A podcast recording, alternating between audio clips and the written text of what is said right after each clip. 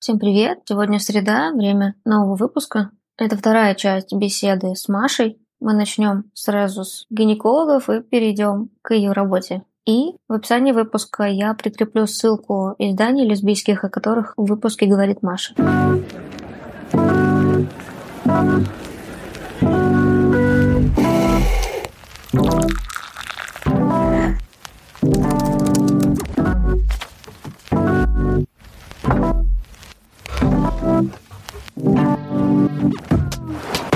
А гинекологом ты когда-нибудь говорила, ну, что ты лесбиянка? А, только в э, конце прошлого года. А до этого ты... Да, до этого еще один раз я переписывалась. Мне, короче, в какой-то момент ужасно болел живот. И не знаю, насколько тебе комфортно слушать подробности, мои, мои физиологические подробности. Комфортно. У меня была кровь, но не тогда, когда она должна быть. То есть это не была менструация, очевидно. И меня это, естественно, напрягло прям. Честно говоря, испугало. Мне надо было, по-моему, на следующий день уезжать в Казань на по работе, на конференцию. И у меня особо не было там времени думать, что куда к врачу. И это был вечер уже. И я написала, у меня был промокод на Doc Plus сервис который консультация онлайн. Я потратила этот промокод на то, чтобы связаться с гинекологом. Я ей писала, что происходит. И она у меня спросила... Вот я сейчас э, считаю, что так делать не надо. Не надо так вести коммуникацию, не надо так поступать, как я в целом. Но она меня спросила, как вы предохраняетесь? Ну, она имела в виду под этим просто беременность или нет. Я сказала, ну, скажем так, я не сплю с мужчинами. Ответила я. Она такая, окей, беременность исключаем. И поставила смайлики. Она сказала, лучше сходить там на УЗИ. На следующий день я пошла на УЗИ. Но у меня не спрашивали ничего. Вот, меня просто, я сказала, что меня беспокоит то-то, то-то, то-то, мне сделали УЗИ, и оказалось, что у меня такая, такая сложная овуляция. Вот, настолько сложная, что в Казани я там чуть не скрылась, вот.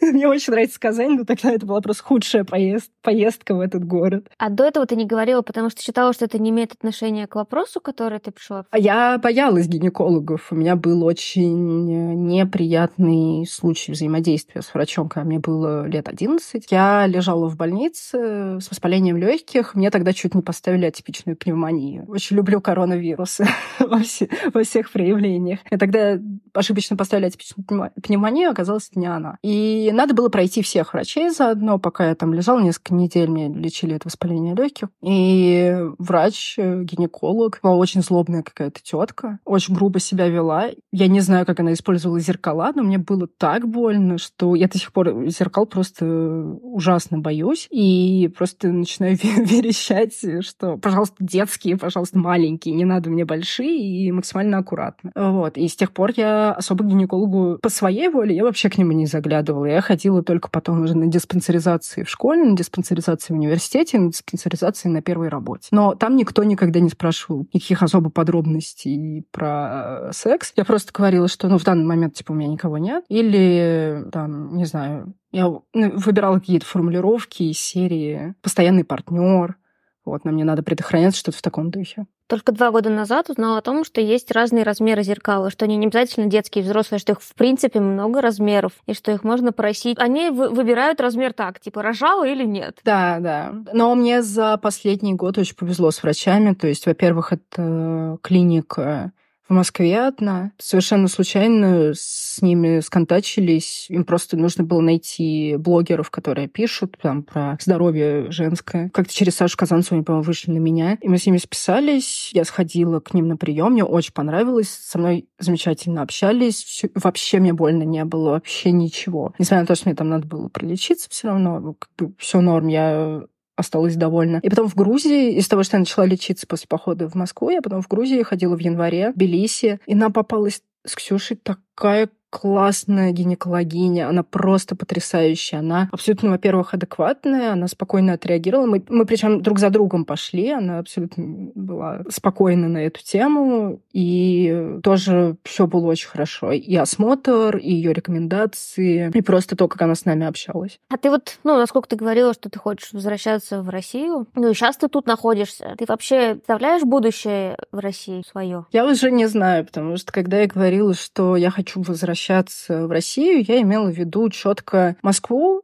или Петербург. И Москву и Петербург, где есть мероприятия, где есть какая-то активность, где есть открытые заведения, где проходит куча лекций, где проходит куча кинопоказов. В такую Россию мне нравится возвращаться в Россию, когда тебя с федеральных каналов пугают штрафами, ментами, которые могут скрывать теперь дома и машины, и то, что Россия не откроется в течение года на выезд, меня это пугает, конечно. Я сейчас не очень, скажем, хорошо могу думать о своем будущем. Но я имею в виду а, именно лес лесбийское будущее. Не знаю, если ты планируешь семью, например, тебе насколько комфортно. То есть у меня вообще не получается планировать его здесь. Оно упирается все в тупик и в желание. Если у меня есть какое-то количество критериев, то они здесь просто не могут быть, там, например, выполнены, и мне приходится перемещаться мыслями в другое место. А, нет, конечно, я не хочу растить здесь детей, я не хочу здесь жить всю жизнь. Я не знаю, как сейчас сложится, потому что, мне кажется, вообще сейчас нереально что-либо планировать и думать, когда жизнь вернется вообще в какое-то какое нормальное состояние. В принципе, когда я думала из Тбилиси поехать в Россию, я имела в виду побыть в России какое-то время, пообщаться с друзьями, по которым я очень соскучилась, поделать какие-то активности, провести в Петербурге или в Москве. Потому что, конечно, когда живешь в Тбилиси, и ты видишь всю эту лесбо-тусовку Москвы и Петербурга, становится очень грустно. Ты чувствуешь, как будто у тебя просто... Вот у тебя развивается фом дома постоянно. И мне было, конечно, не по себе там, но именно свое личное будущее я в России не вижу. А ты называла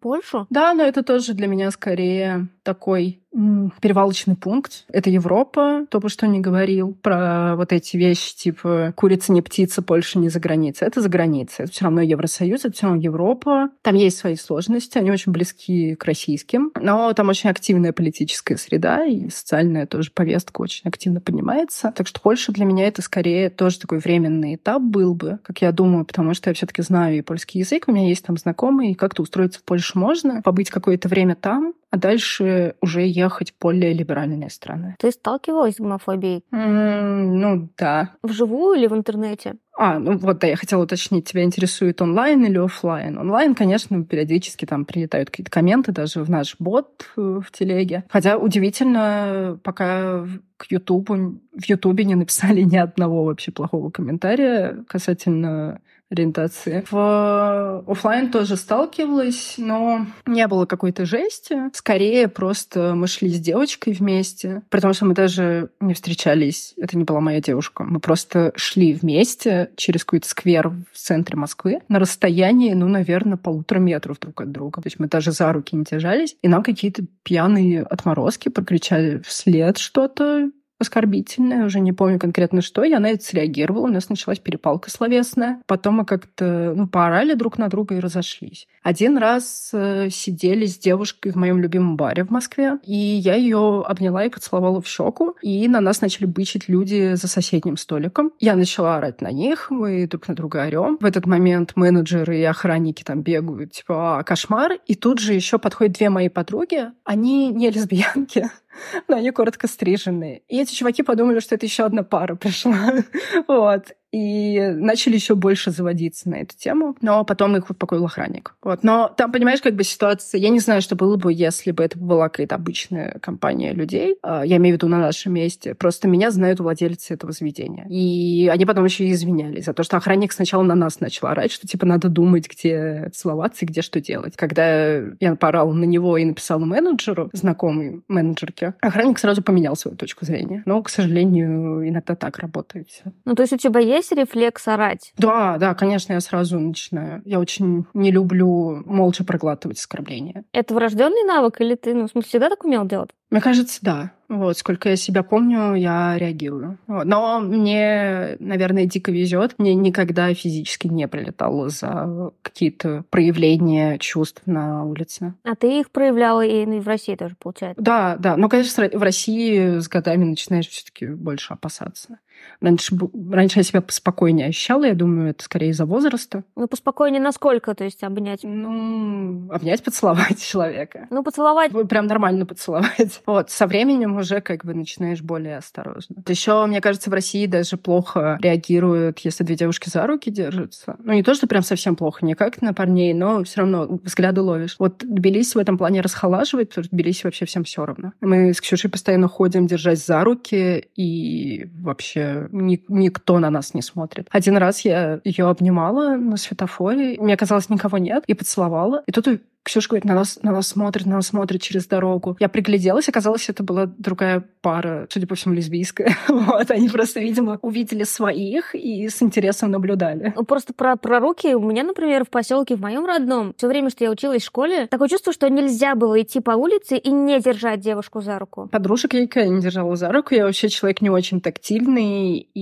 я не очень люблю прикосновения, в принципе. Для меня прикосновения, они, как правило, возможны с моей девушкой, либо ну с очень близкими друзьями. Я могу обнимать людей, но не очень часто. Для меня всегда тоже корежило, когда в школе надо было здороваться с другими девчонками, целовать в щеку. Что, зачем? Мне было очень неприятно. Но тогда мы еще там в 15-16 лет не очень умеем отстаивать свои рамки, границы отстаивать не умеем. Почему твоя девушка еще замужем? Это техническая деталь из-за того, что и она, и ее муж живут в Грузии. Они граждане России, и женились они в России. Разводиться им тоже надо в России, потому что у нас в Грузии нет дипломатических отношений, и какие-то такие услуги в Грузии получить невозможно. Может только пожениться в Грузии. Там даже круглосуточный ЗАГС есть. А именно развод, для этого надо было бы ехать в Москву по месту прописки им обоим в одно и то же время. Это просто как бы вопрос графиков, и надо еще месяц прождать справку, чтобы хотя бы один из супругов остался. И они просто за год не могли подстроиться, потому что даже вместе однажды поехали в Москву, но месяц никто не был готов сидеть. С госуслугами тоже есть проблема, потому что они поменяли процедуру авторизации, и ни у кого нет электронной подписи. И потом случился коронавирус. Так что мы с ней шутим, что я состою в отношениях с замужней женщиной средних лет.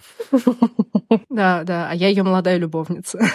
Ну, такая бюрократия прям. Ну, чисто, да, бюрократическая деталь, потому что даже нельзя развестись, например, съездить по военно-грузинской дороге дороге во Владикавказ и развестись там. Надо обязательно по, пропи э, по прописке, либо прописаться в Осетии, но как бы на это никто не готов пойти, вот, либо ехать в Москву. Прошу про работу. Как ты выбирала, чем будешь заниматься? А, я обычно говорю, что у меня очень скучная жизнь. Я хотела поступить на журфак и стать журналистом. Я отучилась на журфаке, и я стала журналистом. Я не могу сказать, что я прям как-то выбирала-выбирала, перебирала какие-то возможности. Просто в какой-то момент, где-то, наверное, в классе девятом, я подумала, о, журналистика, это прикольно. Мне нравится общаться с людьми, мне нравится собирать информацию, мне нравится перерабатывать информацию и пересказывать ее каким-то другим людям. И, наверное, это любопытная отрасль, чтобы поработать. Ну и потом у меня уже не было сомнений, куда поступать. А, я не знаю, как у тебя было во время учебы, но у меня, например, большинство моих одногруппников пошли на журналистику, потому что не знали, куда пойти. А здесь как бы сдал ЕГЭ по русскому, что-то какие-то экзамены, там, английский, история. Ну, такая чисто гуманитарный набор. Ну и как бы на перфак не могли поступить. Я в инъязе училась. Это как бы один из главных из ведущих вузов, который делает переводчиков. И на перфак кто-то не добирал баллов и шли на журналистику, потому что баллов было меньше, требований к языку меньше. И просто, чтобы не пропадало время, не пропадало бюджетное место, шли либо на филфак, либо на педагогический, либо на журфак. Но у меня это было абсолютно осознанное решение, и я ни разу не пожалела об этом. А когда ты уже начинала работать, у тебя было ощущение, что тебе нужно либо интересно каким-то образом писать о ЛГБТ, для ЛГБТ, использовать свою ориентацию в помощи или, наоборот, не помешает ли? Ну, изначально у меня вообще была, так, ну, не то чтобы такая позиция, просто я занималась, э, пока училась, э, я занималась разными темами образования, например. Съездила даже на Селигер, посмотрела на этот прекрасный лагерь, даже общалась с Кристиной Потупчик немножко. Писала про какой-нибудь э, бизнес, про технологии. Вот когда я выпустилась уже из универа и нашла первую работу, я писала про телеком-отрасль, про интернет, про Роскомнадзор, Минкомсвязь, про про все эти прекрасные законы, которые ограничивают,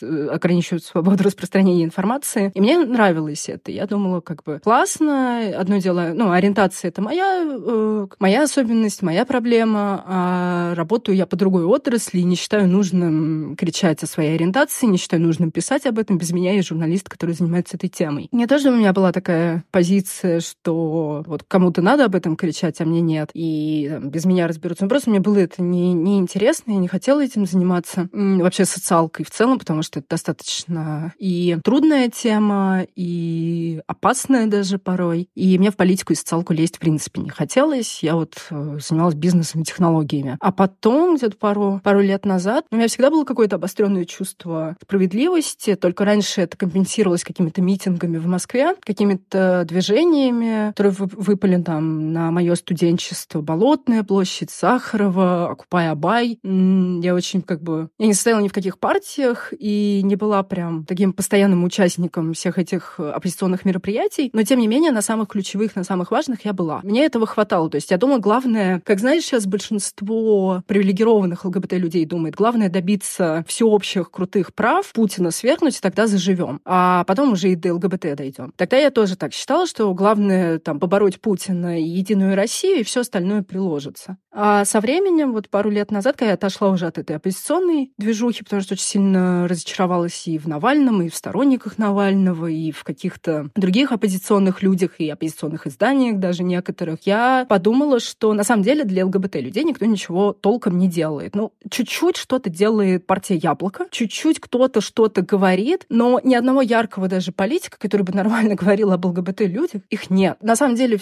я поняла, что и контента мало, и текстов мало в СМИ, и вообще как-то вроде бы тема уже такая, набившая, с одной стороны, оскомину, а с другой стороны, нормально никто не пишет об этом, не говорит. И я подумала, что можно что-то с этим сделать своими руками. Завела там телеграм-канал, стала как-то об этом что-то писать. Потом иногда на тему ЛГБТ стала сотрудничать с, там, не знаю, с Афишей, например, Афишей Дейли, и дошла до открытых. А с Афишей Daily о чем писала? Ну, с Афишей Daily я для них написала уже ну, вот текст про эту, про родителей ЛГБТ-родителей. И а, блин, я пропустила один важный момент. Да, точно. Когда я еще училась в универе, ко мне пришла моя подруга Юля. И Юля говорит, слушай, у меня знакомые запускают журнал для лесбиян. Именно глянец. Такой типа lifestyle формат. Не в смысле все плохо, а в смысле, посмотрите, какие мы классные, прикольные. И у нас вот даже свой э, типа космополитен есть. И это было еще до закона о гей-пропаганде. И это был мой первый, моя первая такая попытка работать в формате ЛГБТ-журналистики. Но э, меня туда подключили просто как бы в свободное время. Это тоже была бесплатная деятельность, как э, часто это бывает в ЛГБТ-среде. Я помогала делать дайджест новостей, э, что там произошло за рубежом в основном. Как бы просто, грубо говоря, агрегируешь контент с какого-нибудь гей.ру и еще парочки англоязычных сайтов и выдаешь самые интересные новости э, там за два месяца. По-моему, журнал выходил раз два или три месяца, и вот за этот период надо было там подсобрать какие-то новости. Назывался он Agents. Вот, я там единственная под другой фамилией. Но у Agents все было нормально, пока не, не вступил в силу закон о запрете гей-пропаганды. А то есть он прям выходил, в смысле, печатным? Да, да, это прям глянец. У меня, к сожалению, он в Тбилиси, я бы тебе его показала. Но я думала, что это, знаешь, такая нишевая история, и никто его даже не заметил. А потом как-то я приехала в Питер к подружкам, и они говорят, блин, вот тут журнал вышел, а мы его купить не можем. Вот как бы так? Я говорю, у меня PDF-ка есть, как у редакторского состава такие, о, да, дай почитать. Вот, а второй номер, как уже выходил. И это было прикольно, потому что таких изданий не хватало, и они достаточно, ну, на разные темы, во-первых, писали, ну, так или иначе, это все связано с негетеросексуальными женщинами. И подача у них такая стильная была. И еще, что важно, как бы они с одной стороны, не размахивали прям так откровенно радужным флагом, а с другой стороны, не стеснялись, как бы лесбиянкой не называли лесбиянкой. И я даже, когда приходила за девушкой, с которой мы там встречались, я приходила к ней на журфак МГУ, она меня провела, и я подхожу к... Там такой уголок, где висит доска объявлений, и там любой мог оставить объявление, если нужны стажеры или еще кто-то. И я увидела, что этот журнал ищет стажеров. И это просто вот так на журфаке МГУ напротив Кремля. Вот это я очень порадовалась. Сейчас я такое представить, честно говоря, не могу. Ну, еще у меня, знаешь, тоже такая проба, проба пера была. я училась в РГГУ на кафедре тележурналистики, и нам надо было для зачета сдать три репортажа. И один из репортажей я сделала как раз про принятие закона о гей-пропаганде в Петербурге Петербурге, и у меня тогда подруги запис... собирали в Москве, в московском кафе, подписи против этого закона. А он только-только в Петербурге еще был принят, потому что все понимали, что рано или поздно это придет к федеральному уровню. И я сняла этот сюжет, и мне даже поставили поставили хорошую оценку, сказали, только единственный комментарий был направлен, ну, вообще-то звуковая дорожка могла быть получше. Вот. И я подумала, блин, мне очень повезло с вузом, мне очень повезло с моими преподавателями. А потом, да, у меня уже появились какие-то сотрудничества там с афишей, для Вандерзина у меня один, по-моему, текст по ЛГБТ-тематике. А ты говоришь, они перестали издаваться из-за закона, то есть не... я думала вначале, как-то ощущалось, что нужно просто маркер 18+, поставить и типа все. А там главный вопрос был финансовый, потому что до закона о гей-пропаганде у них были рекламодатели, были люди, готовые платить за рекламу в таком даже журнале. После закона о гей-пропаганде э, рекламодатели тоже испугались. Подумали, что если они будут сотрудничать с ЛГБТ-изданием, это ударит по их имиджу или их, там, не знаю, арестуют, осудят, еще что-то. Сначала же все были напуганы, думали, что там всем чуть ли не срок светят, или всем сразу штрафы для юрлица вот эти огромные. Получается, была потребность. То есть к тебе пришли и предложили написать, грубо говоря, журнал для лесбиянок, а ты говоришь, что еще не думала об этом, но вписалась. Да, я, я просто... Для меня это было как-то так само собой разумеющееся, потому что вокруг меня всегда было очень много лесбиянок или бисексуальных женщин, или пансексуальных. И постоянно все кто, кто-то что-то делал, а тут как бы нужно помочь, ну, нужны пишущие руки, и даже это, хоть это и бесплатно, но я поняла, что это классный, как бы, классная идея, и я бы хотела в нее вписаться, вот даже просто каким-то дайджестом новостей, и особых сил не требовалось для этого. И все равно это какая-то практика тоже рабочая. Ну, то есть они знали, что ты лесбиянка, когда шли к тебе предлагать? Да, конечно, да, да. А тогда как ты во-первых, ты канал заводила с какими мыслями? Канал я заводила с мыслями, то мне нечего читать о лесбиянках. Вот. Честно скажу, когда я заводила канал, я не знала про твой канал, и я только потом уже его обнаружила. Вот. Хотя, насколько я понимаю, ты раньше завела. Ну, я по этой же причине завела. Да, это личный запрос. Очень часто это из личного запроса. У меня был личный запрос, что мне нечего читать. Да, есть э, Саша, и Саша много пишет, но у Саши все равно больше э, фокус на секс-просвет. Несмотря на то, что она написала, правда, очень много уникальных вещей вещей для русскоязычного пространства, но какой-то массовой, знаешь, истории из масс-культа э, мне не хватало. И мне хотелось читать про книжки, про фильмы, про сериалы, про мемы, про какие-нибудь мифы и стереотипы. А у Саши этого не было. У Саши все таки вышла вот именно новая этика, принцип согласия и секс-просвет. И я подумала, блин, ну раз э, этого нет, может попробовать самой. Я обсудила эту идею с одной своей подругой, которая недавно там приняла свою гомосексуальность, ну, на, на тот момент когда я с ней говорила. И она говорит, да, давай делать, давай будем делать вдвоем. И так родилась идея канала. А ты сразу рассматривала вариант нескольких админов, потому что тоже как-то к этому как мини-медиа подошла? Во-первых, да, это, знаешь, такие медиа-привычки. А во-вторых, просто мы с ней это обсуждали, она говорит, давай сделаем, я готова тебя поддержать. Медийно, она блогер. Блогер у нее в Телеграме, в ее основном канале, у нее 30 тысяч подписчиков. Ну, на тот момент, может, у нее было 20 тысяч. Ну, как бы это, это много. И она говорит, я типа не буду, я не могу писать от своего имени, я в шкафу, но какую-то поддержку дать вот этому новому каналу я могу на старте. Плюс э, мы сделали такую как бы концепцию, что я пишу как бы от открытого крыла. Человек, который уже давно живет открыто и спокойно говорит о своей ориентации первому встречному. А она именно с позиции человека, который живет в шкафу. И писала анонимно. Поэтому там обратная связь была прикреплена к моему аккаунту, и все пис все писали мне, поэтому она не светила там свое основное имя, свой основной канал и прочее. Но вот это новое шоу ваше выросло тоже из канала или нет? Или это отдельно совсем? Давай съезжаться, это вообще отдельный проект с другими вообще людьми. И мы просто... Это слож... сложная схема. С одной девочкой, с Катей, мы познакомились пару лет назад в Тиндере. Вот, но ничего из этого не вышло. А с Аней нас э, познакомили открытые. Как бы мы с ней встретились в открытых, потому что сначала в открытый пришла я, потом ее позвали, и как э, кинокритика для открытых, но мы при этом никогда в жизни не виделись, мы только вот в рабочем чате общаемся и все. И оказалось, что Аня и Катя, они чуть ли не лучшие подружки, которые вместе учились в МГИМО и сто лет знакомы. И я это выяснила просто тупо из их сторис, когда я увидела Катину кошку у Ани в руках э, на фото. Я офигела. Вот. А потом оказалось, что они, да, там дружили, учились. И как-то раз, э, когда Катя вернулась вот в марте, когда начался весь этот карантин, у нее там была сложная история возвращения из Бразилии, примерно как вот у меня из Европы, также Катя примерно из Бразилии уезжала, там тоже с какими-то ужасными приключениями. И мы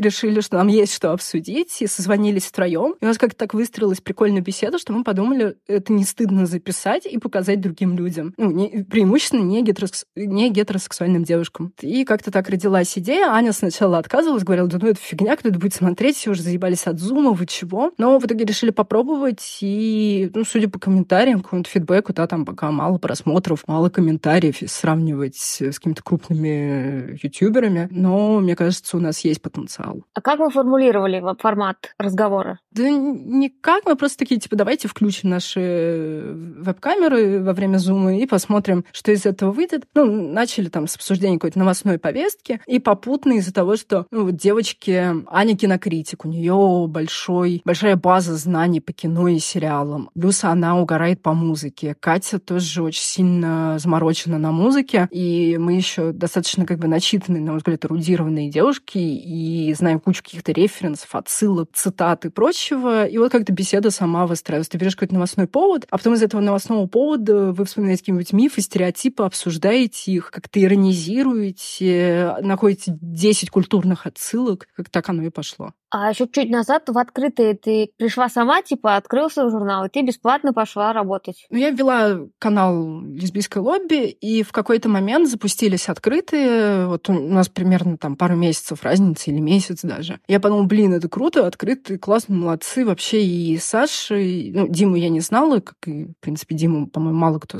знал на тот момент. Я подумала, классно, их надо поддержать. Моя соавторка была против поддерживать открытые, ей категорически не нравилось. Она сказала, что нет, у нас ни одного поста про них не будет. Я говорю, блин, ну это нечестно. И решила найти другой э, путь. Я, короче, сделала какой-то... Не какой-то, я позвала свою подругу Полину Рыжову, литературную критикессу, написать про 33 урода, первая русскоязычная повесть о лесбиянках. И Полина написала нам пост, но у нее вышла информация больше, чем на один пост. Я говорю, давай, если ты не против, давай отдадим это открытым, чтобы они полную версию э, опубликовали еще с, с фотками и картинками. Она такая, да, я, я рада. Я написала Диме, и Дима такой, да, хотим. И потом Дима попросил меня сделать комментарий где-то уже в конце года, там, подвести итоги прошедшего года для ЛГБТ-сообщества. Потом он что-то еще просил сделать. И как-то так периодически мы сотрудничали. Э, там открытые нас репостили, еще что-то. И в какой-то момент, вот год назад, э, в июне, мне написал Дима, говорит, у меня к тебе есть один вопрос. Не хочешь ли ты поехать э, на Прайд в Швецию?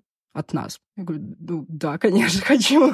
Не каждый день задают такие вопросы. Он говорит, о, классно, ты очень быстро согласился, а может, э, ты еще согласишься там на, на второе предложение, не хочешь с открытыми сотрудничать? Я говорю, да, конечно, хочу. Я приехала в Москву тогда, мы встретились, пообщались, и я стала частью открытых. Ты довольна? Что такое непонятное лицо в конце? Ты рада этому? Да, я рада. Мне, мне нравится. Единственное, конечно, грустно, что нет постоянной монетизации этого труда. И мы живем э, в основном за счет спецпроектов. И Дима, Дима старается сделать так, чтобы у нас помимо этого были какие-то возможности подзаработать там, в других СМИ. Например, он периодически там тыкает редакторов афиши, чтобы они у меня заказывали тексты на тему ЛГБТ. Но, конечно, хотелось бы, чтобы, там, знаешь, грубо говоря, найти какой-то спонсор, который уже оплачивал с нормальной зарплатой весь весь наш небольшой штат. Ну, это было бы шикарно, если бы у такого журнала была возможность просто существовать как мини-редакция хотя бы. Да, да. Но штатная. Да. Но мы бы, конечно, больше делали контента, мы бы лучше следили за качеством, потому что, конечно, очень много упреков из-за плохо вычитанных текстов, из-за каких-то ошибок в постах или еще в чем-то. Вот, или что там не, не так быстро написали о каком-то явлении, как конкуренты. Но как бы у нас действительно все занимаются вот...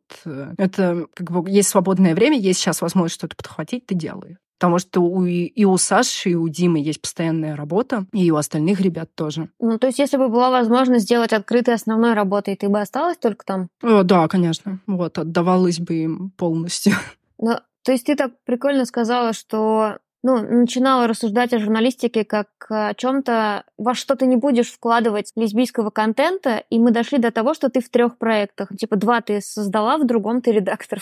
Ну да, так, так и вышло. То есть если раньше я, наоборот, абстрагировалась от этого как-то, там, не знаю, целенаправленно, не целенаправленно, но, тем не менее, я писала вообще про другие темы и старалась социалкой не пересекаться, чтобы, ну, наверное, сильно не сопереживать, сильно не выгорать потом. А в какой-то момент меня еще поднадоело бизнес-тематика, потому что это очень... Ну, там часто лицемерные достаточно герои, или комментарии не дают, или еще что-то. И это немного подбешивает, когда человек говорит про свой этичный классный бизнес, а ты общаешься, он ведет себя совершенно по-свински. Это очень неприятно. Например, есть... Э, я в Весеру я столкнулась с одним неприятным героем, я не, не буду называть эту сеть, но есть, э, в общем, кафе, сеть кафе в Петербурге, и там они вообще ужасно себя поступили, то есть э, я им прислала, мы договорились, что я им пришлю интервью на согласование. Весеру, это была нормальная практика, если герой просит, но голосование чисто по фактам, не то, что давайте переписывать, и они стали цепляться именно к тому, как это написано, типа, ну, как-то суховато. Я говорю, у нас инфостиль, я не могу ничего с этим делать, там есть ваши цитаты. Ой, давайте это уберем, мы не хотели про это говорить. Ну, в смысле уберем, но это важная часть истории. И про это мы не хотим говорить, а давайте мы вообще не будем, мне нам не нравится, как написано, написано плохо. Вот. И что-то еще потом нахамили. Потом э, я уже общалась с друзьями, оказалось, что это достаточно гомофобная сеть, плюс ко всему, и там просто людей на деньги кидают сотрудников. Вот у меня одна подруга у них пиарщиком работала, и мне больно видеть, что некоторые петербургские блогеры, блядь, пиарят их продукт. Вот, мне так это обидно, потому что там ну, реально отмороженные какие-то чуваки, которые с с, лютой, с лютым сексизмом и гомофобией еще в голове, помимо того, что они профессионально плохо себя ведут. И там какие-то блогерки от ЛГБТ, они их пиарят, и это очень грустно. Тогда, наверное, это одна из таких э,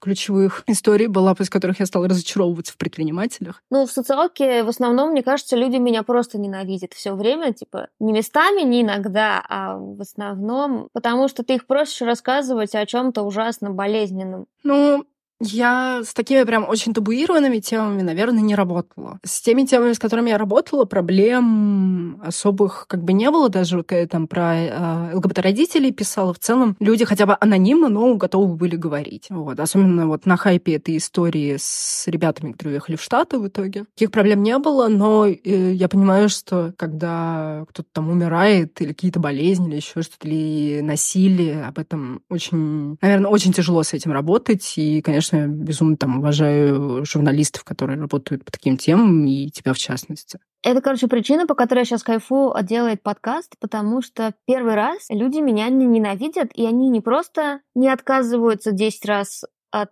разговора со мной, а они понимают сами, почему это нужно, хотят разговаривать и откликаются на, то есть на призыв, грубо говоря, чтобы мне получить столько же комментариев и аудиосообщений на какую-то свою обычную статью, мне нужно вывернуться наизнанку, а здесь я пишу два сообщения, и сколько-то людей, но находится, которые сами это рассказывают, потому что у них у самих есть потребность в этом, и они понимают, что если информации настолько мало, что если они ее не расскажут, то она больше ниоткуда не появится. Грубо говоря же так со всей журналистикой, типа мне, например, человек может послать, но потом он пойдет в интернет искать, что известно об этой истории, хотя он источник этой информации информации. А здесь есть потребность у сообщества, и я прям чувствую отдачу, что мне не нужно кусками из людей информацию вытаскивать и страдать, а легче коммуникация идет, и я прям отдыхаю на этом. Ну да, я понимаю, вот у меня была одна тема про для афиши. Я хотела, мы даже договорились с редакторкой, мы не нашли героев, не, не дособрали героев, не хватает. Просто такой конфликт э, родителей и детей, когда родитель подает в суд на ребенка. Вот, если ты читала, читала чат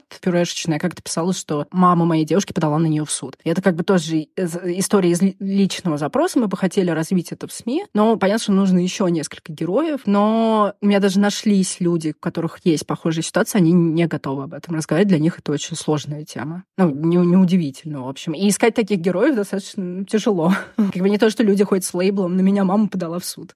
То есть сейчас э, слились ли у тебя лесбиянка и журналистка в одно целое? Это очень хороший вопрос. Ну, в целом, как бы, да, я говорю, привет, я Маша, я лесбиянка-журналистка. Вот, наверное, да. Но раньше ты так не думала себя представлять, что это важная часть работы. Э, ну, прям, наверное, так, да, и я просто для друзей я Маша э, лесбиянка, которая любит Польшу, для людей, которые ближе к работе, это Маша, которая пишет про технологии и стартапы, интернет, телеком, вот что-нибудь в таком духе. У меня немного изменилась эта идентичность. У меня всегда была э, там, идентичность э, журналистки и, допустим, ну, не знаю, польки. Но одно время это было как бы я делала больше фокус на технологии, на все, что связано с технологиями. Я ужасно любила тему, как власти используют технологии против людей, или как там сажают за технологии, или еще какие-то вещи. У меня просто одна из лучших подруг, она э, сотрудница медиазоны, и мы с ней шутили, что надо запустить свое издание «Зона технологий» и писать про то, как с помощью технологий нарушают права человека, или как используют технологии для каких-нибудь не очень приятных вещей, типа там шутили на тему всиновских браслетов, что они могли бы быть таким же, с таким же же успехом фитнес-браслетами заодно. Но потом э, я как бы, наверное, ушла больше в сторону ЛГБТ и говорю об этом сейчас чаще.